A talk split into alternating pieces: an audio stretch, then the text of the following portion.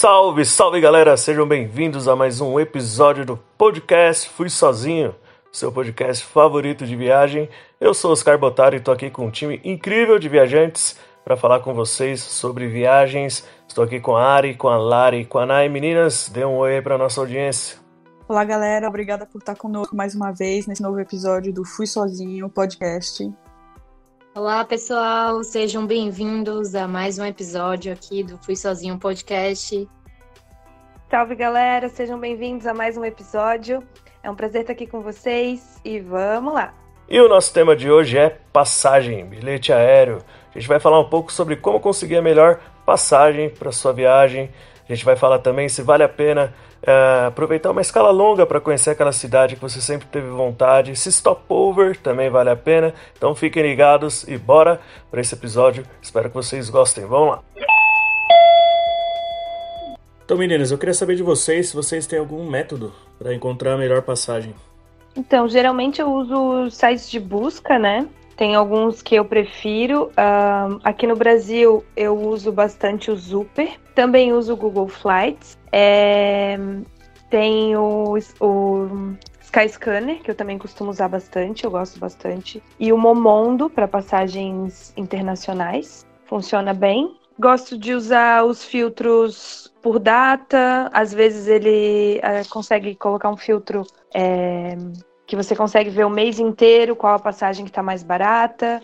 Então, às vezes, se eu tiver uma data mais flexível, eu consigo ir ajustando, né? Vou altero um dia, um dia para mais, um dia para menos, e aí consigo chegar num, num, valor mais em conta. Mas além de ver os valores, também sempre dou aquela olhadinha, né? Se não é aquela furada que é, sai de madrugada ou fica muitas horas no aeroporto, ou às vezes a furada é o contrário, né? É, é muito curta a escala e aí você corre o risco de perder, então sempre presta atenção em tudo isso. Não, eu uso basicamente o mesmo método que a NAI. Busque em sites de busca de voos mais baratos e menos longos também. E o aplicativo que eu mais uso é o Skyscanner. Eu ligo os alertas e aí fico igual uma desesperada, ligo vários alertas até para confirmar mais ou menos o período das férias depois baseada nos valores, no período que está mais barato. E também olho alguns comentários que tem até estatísticas, né, dentro do daquele voo de atraso e principalmente quando tem algum tipo de conexão ou escala para eu não poder perder se for algo bem curtinho. Mas a minha opção sempre é ligar esses alertas aí no período que eu estou pensando em viajar.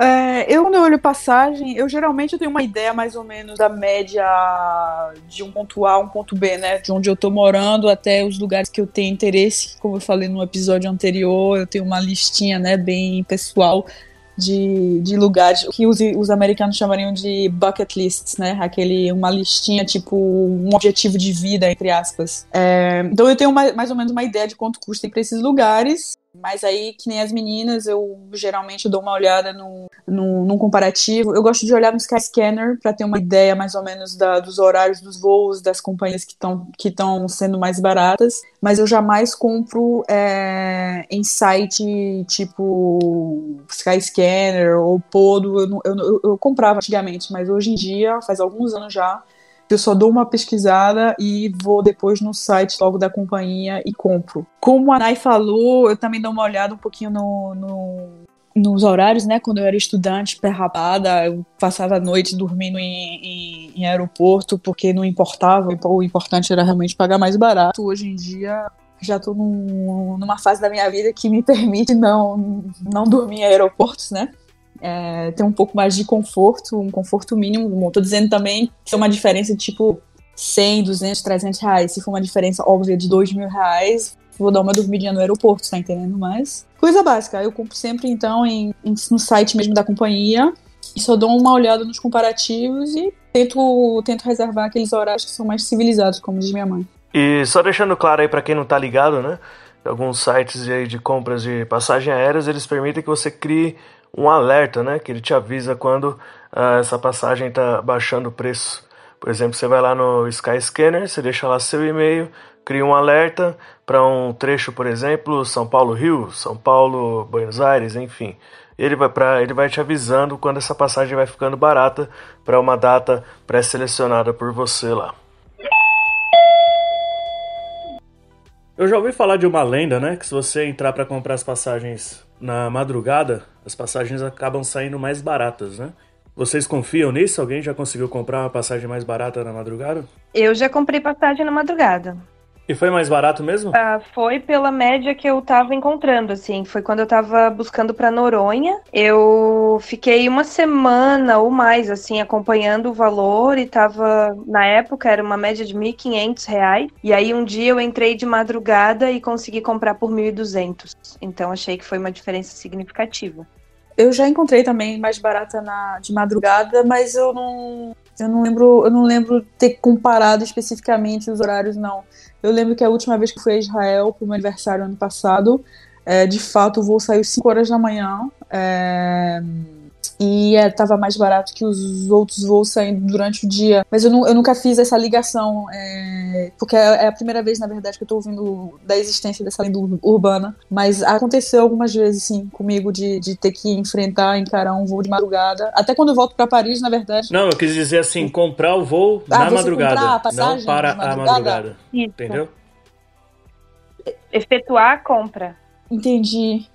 Eu acho que já aconteceu quando eu comprava na Opodo, que é tipo um melhores destinos aí da vida, é um, é um broker de, de passagem. Eu já, eu já tive que eu já tive que madrugar e esperar até duas, três horas da manhã para ter a passagem, mas tipo era pouco, era tipo 200 reais de diferença. Não era nada tão significativo. Mas antigamente quando eu comprava nesse site valia 200 reais para mim era muito. Valia a pena esperar e pagar menos. Isso do horário eu acho meio que lenda urbana. Eu nunca comprei passagem de madrugada. Agora eu já vi alguns estudos e alguns artigos falando dos melhores dias para comprar passagem.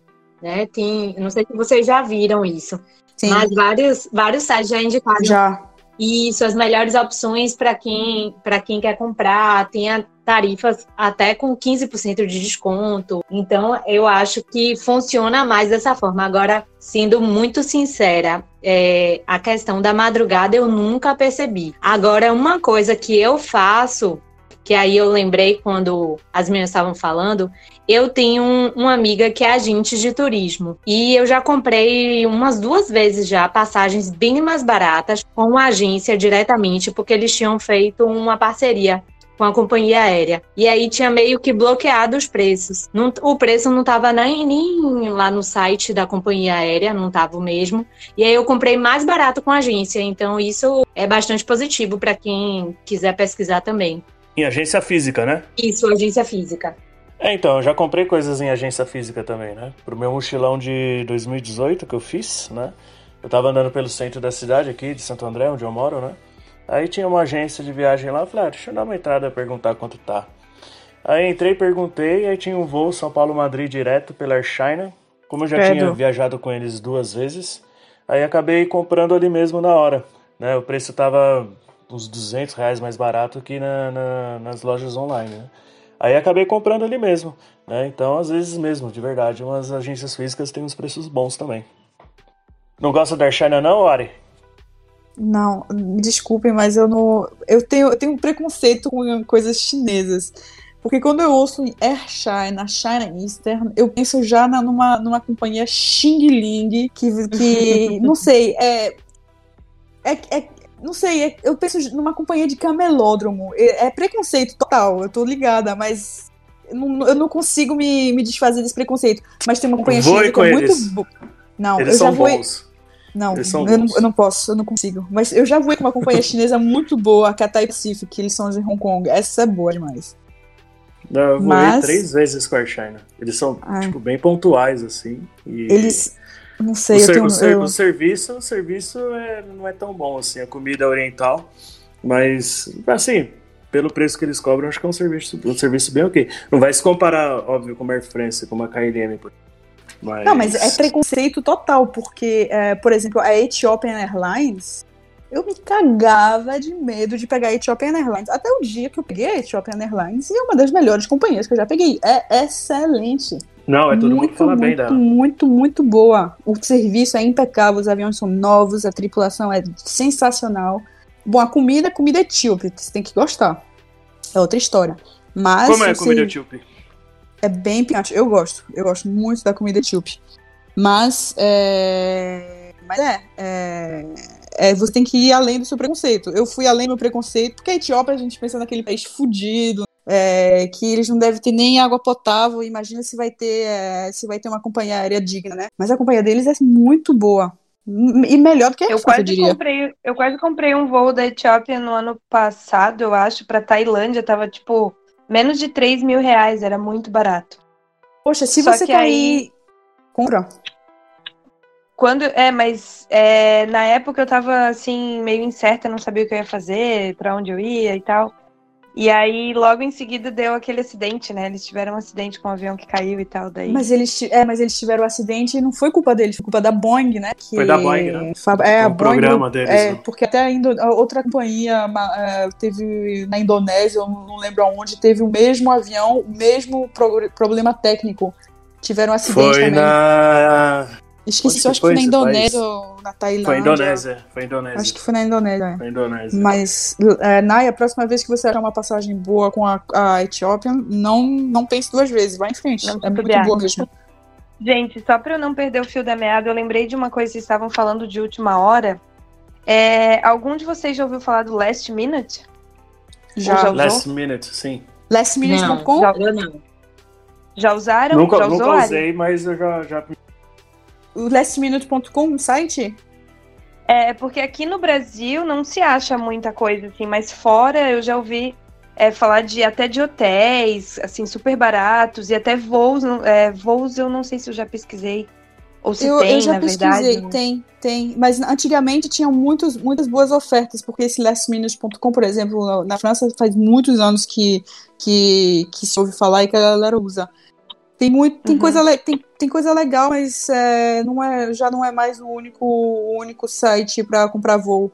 É, a secretária da minha empresa, é, é, a secretária da minha empresa, da empresa para qual eu trabalho, ela, ela até me mostrou um site que é bem melhor em termos de hotel, de aluguel de carro e de passagem aérea. Se chama Priceline. Mas é- aí a dica. É nesse sentido também de última hora, assim?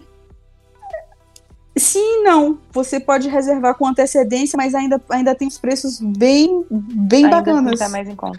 É Sim, porque, esse do Last Minute, acho que o conceito deles é tipo lugares que vão ficar ociosos, né? E eles vendem tipo bem Isso. barato pra não, pra não perder.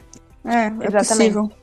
Mas esse, esse Priceline que a minha secretária recomendou, por exemplo, quando fui agora nos Estados Unidos a trabalho em janeiro, eu tava olhando os preços do carro, né, de aluguel, nos sites tradicionais que eu uso, tava mais de 700 dólares as datas é, que eu ia que eu ia que eu ia alugar o carro, né? Aí porque eu falei pro meu chefe, pô, eu alugo o carro e depois pego e mando a fatura pra vocês.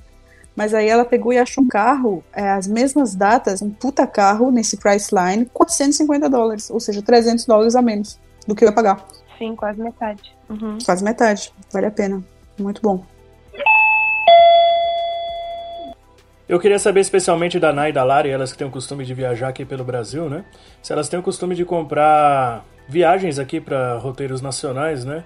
De companhias como CVC, por exemplo, porque geralmente com essas companhias, né, os preços de bilhetes aéreos são bem mais baratos do que em outros lugares, né? O que, que vocês pensam sobre isso? Vocês curtem? Eu depende, depende. É, às vezes a gente consegue encontrar ótimas promoções nas agências e não necessariamente viagem em grupo, né? Mas um pacote é, com passagem aérea, com hotel É, e eu quis algum me tipo de isso, Eu algum em tipo grupo, de passeio. mas é isso aí que eu, que eu queria Eu entendi, foi. Aí a gente consegue encontrar preços muito bons é, de resorts. Eu acho positivo e eu já fiz compras. Porque, como o Oscar falou, o turismo aqui no Brasil é muito caro. E às vezes vale a pena fazer um combo desse, né? De passagem aérea mais hospedagem, que aí acaba saindo mais em conta. Ô, ô Ari, aí na, na Europa tem. Quais são as companhias mais famosas, assim, tipo uma CVC? Companhias mais famosas de tipo Eu sei, que CVC, tem, eu, sei que, eu sei que em Portugal tem aquela El Corte, né? Que é espanhol. Corte também. Inglês. Isso, o Corte Nossa. Inglês. Uma grande aqui que tem é Thomas Cook, só que eles fizeram, eles faliram ano passado. É, né? eles Era uma fecharam, empresa que né? tinha mais de 100 Fecharam. anos. É... que mais que tem? Thomas, Cook, Tem, tem alguma coisa a ver com o cara lá que inventou o turismo mesmo ou era só homenagem? Ah, Eu não, eu não tenho, eu não realmente esse, esse desse pão eu não como, tá entendendo? De, de viagem, de viagem assim é, organizada, até se, ne- mesmo que eu for para um país complicado, não complicado pela cultura ou outra coisa, mas complicado logisticamente, se eu, um dos meus sonhos é ir à Antártica. Jamais iria de, eu, che- eu chegaria de, em Ushuaia ou em Punta Arenas de qualquer jeito, até descendo de ônibus e chegando lá eu ia arranjar um jeito, mas eu jamais ia partir com um pacote já comprado. Então eu não sei muito bem dessas coisas. Eu conheço Thomas Cook e acho que só. Eu acho que é a única coisa que eu conheço. Aí o corte inglês é só aqui em Portugal e Espanha, na Espanha. É. Que, e só situando pra galera que tá ouvindo, né? Thomas Cook, é, que dá nome a essa companhia de, de turismo que faliu no ano passado, ele é um dos pioneiros desse turismo comercial, né?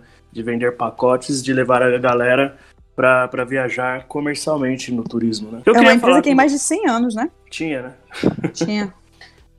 E a, a companhia aérea também, né? Fechou. Eu lembro que eu vi notícia na TV, tipo, de que virou um caos Londres, assim. Virou. Porque eles né, partiam de Londres pro mundo inteiro. Então, meninas, agora eu queria saber de vocês, na hora que vocês escolhem as passagens, o que, que vocês dão preferência, né? Vão sempre pelo mais barato, não importa a duração, quantas pernas tem um voo, ou se vocês vão sempre pelo mais curto, sem reparar muito no preço, né? E ou se vocês tentam encontrar um meio termo aí, né?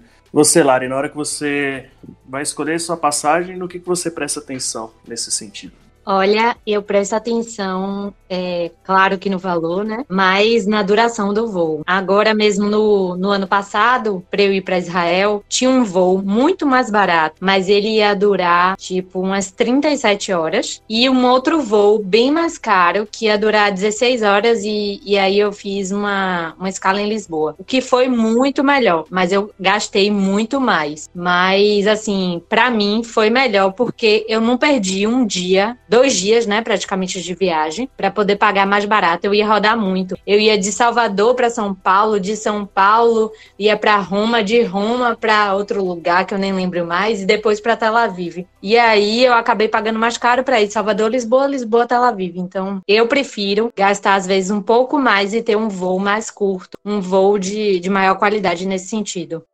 Mais conforto, né? Exatamente, conforto. Porque às vezes as pessoas olham lá, mais barato, 37 horas. Ah, eu aguento. Só que não- não- muita gente não sabe o que é passar mais de 4 horas no aeroporto.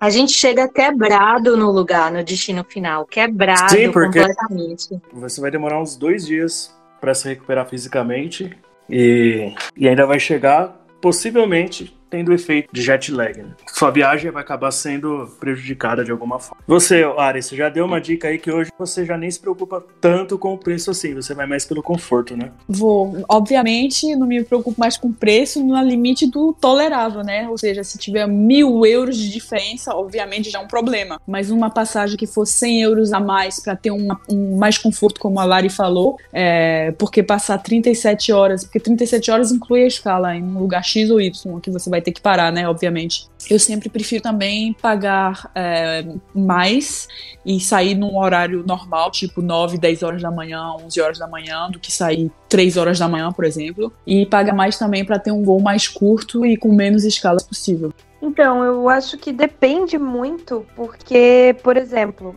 é, já aconteceu comigo, acho que a gente vai entrar num próximo assunto, né? Seria o stopover. É, já aconteceu comigo de eu é, tá buscando uma passagem para Paris e aí entrou é, um- uma escala em Nova York de 11 horas. E aí eu pensei, bom, quem passa 11 horas em Nova York consegue conhecer um pouquinho de Nova York. Era um lugar que eu nunca tinha ido, então eu já aproveitei por que não conhecer. Então, é, até nesse voo, no voo da ida, eu tinha a opção de pegar 11 horas ou 13 horas. E aí eu pensei, não, vou pegar o mais curto, mas depois eu me arrependi, porque eu cheguei no aeroporto como 6, 7 da manhã, e aí eu saí, fui almoçar em downtown e até voltar, assim, eu saí do centro de Nova York uma e meia, duas horas da tarde. E se eu tivesse pego a escala de 13 horas, eu podia ter voltado mais no fim da tarde e ainda aproveitava um pouco mais do dia em Nova York. Então eu acho que tudo depende, assim, se é um lugar que você nunca foi,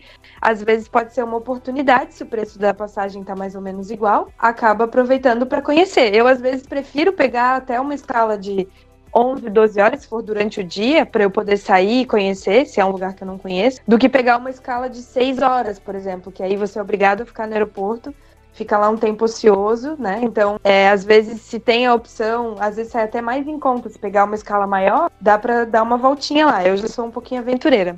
Eu concordo com a Nai, porém, você tem que ver qual lugar que vai ser a escala. Se você vai precisar de um visto para sair, como é, como é a logística para você sair do aeroporto, porque numa cidade como Nova York você tem um trem para ir até o centro da cidade, mas lugar onde você não tem, tá entendendo? Então, isso vale Sim. muito a pena mesmo, mas você estudando antes qual a logística é, de nesse ir... Caso, nesse caso, Nova York era um sonho que eu tinha, então para mim foi uma super oportunidade de realizar dois sonhos num só, sabe? Não, aí, claro, claro. no voo da ida, eu peguei essa escala grande. E no voo da volta, eu estendi. Aí eu fiz realmente o stopover, fiquei mais três dias e paguei uma diferença só de, acho que foi 200 ou 300 reais só realmente tem casos que vale a pena mesmo. Você tem que, você tem que ver realmente o, a quantas horas vai ser o seu, a sua parada e onde vai ser, né? Mas em uma cidade como Nova York, etc., super vale a pena mesmo. Lisboa. Ou... No caso ali, eu já tinha visto também, né?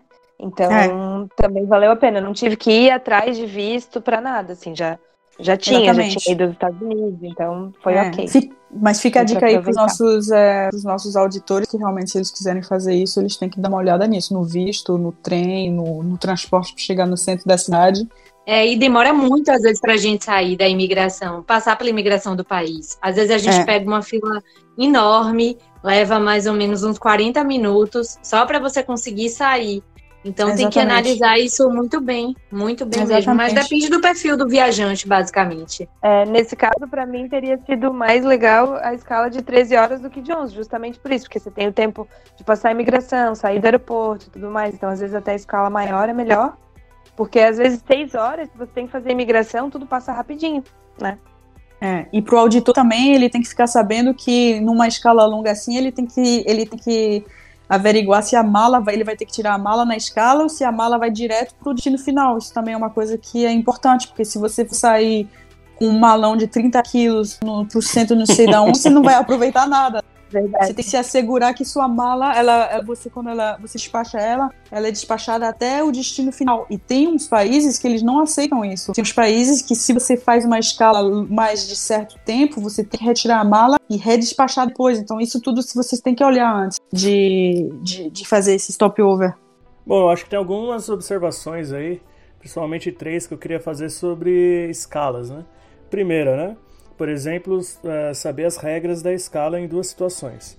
Por exemplo, as pessoas que pegam o voo de São Paulo para os Estados Unidos com escala em, no Panamá.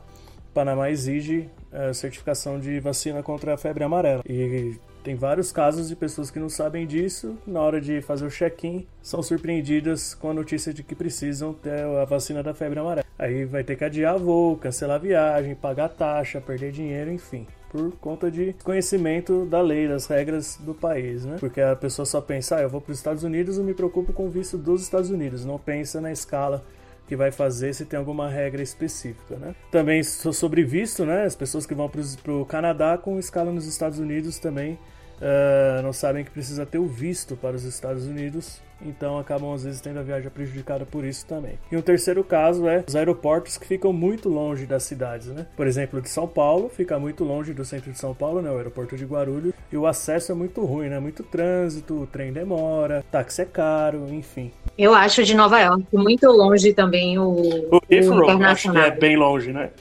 O Heathrow é muito longe, muito é longe. É muito longe. Então, se você pega uma escala no aeroporto desse, às vezes nem vale a pena o rolê que você vai dar para poder passar, sei lá, quatro horas numa cidade. O Heathrow de trem pro centro de Londres é uma hora e meia.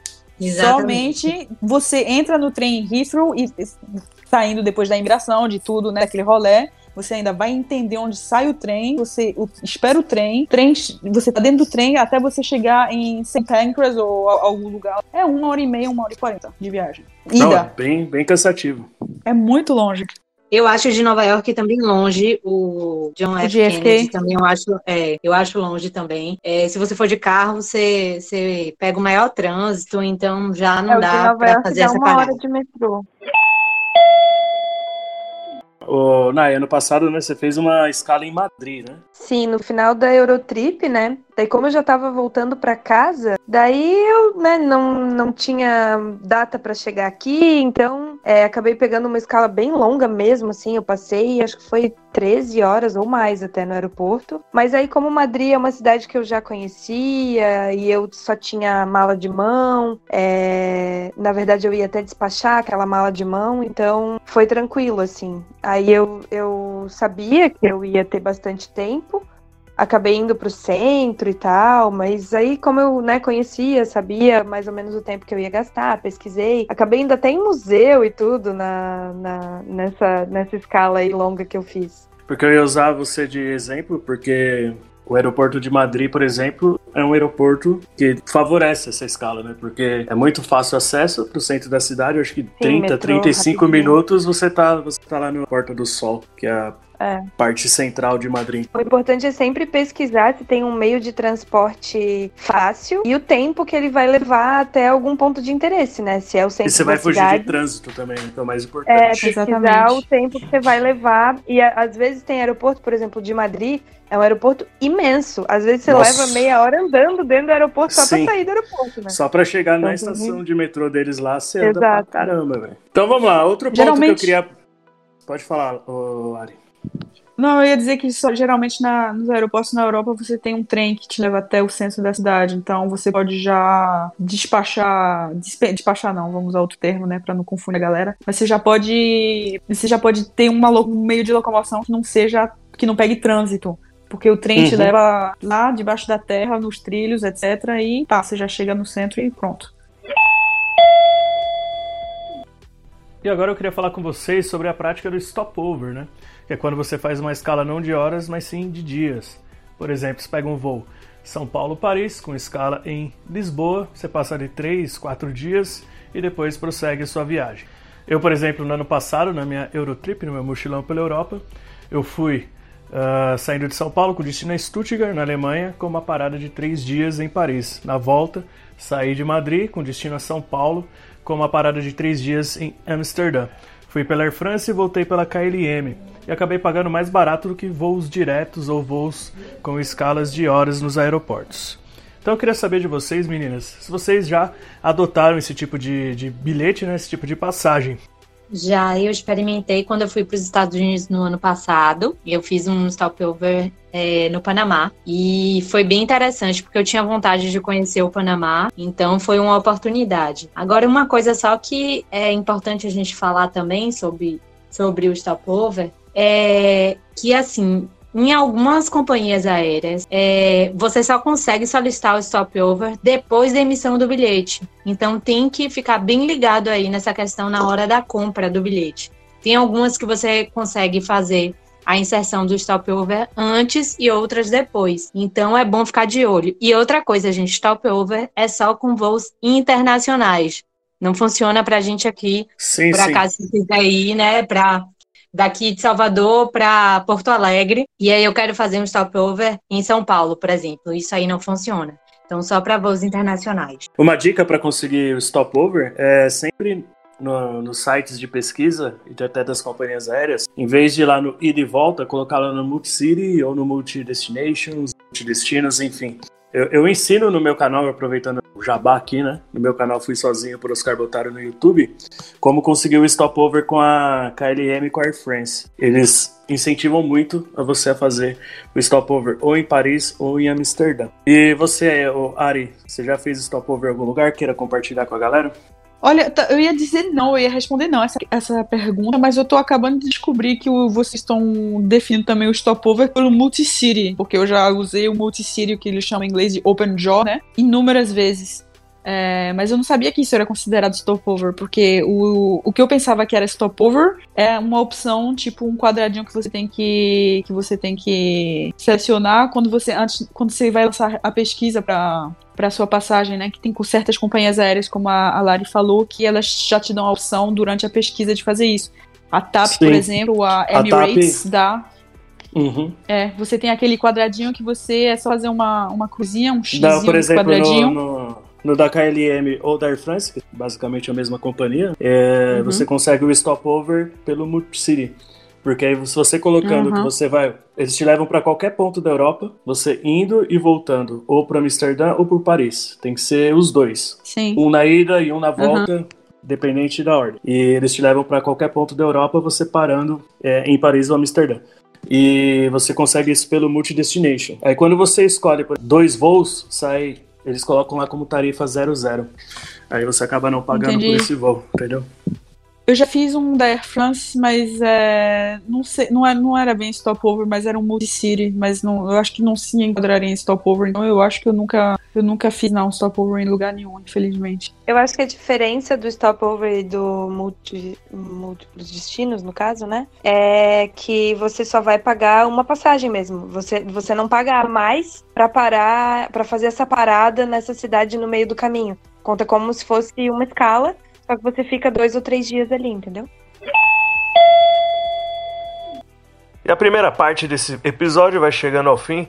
Quero agradecer a você pela audiência. Mais uma vez, muito obrigado. Espero que vocês estejam gostando. E só relembrando para seguir a gente lá no Instagram, Fui Sozinho Podcast, tudo junto. Lá você vai encontrar o perfil no Instagram dos quatro integrantes aqui: eu, Oscar Botaro, Danai, da Ari, da Lari. Então sigam a gente lá, a gente posta as fotos das nossas viagens.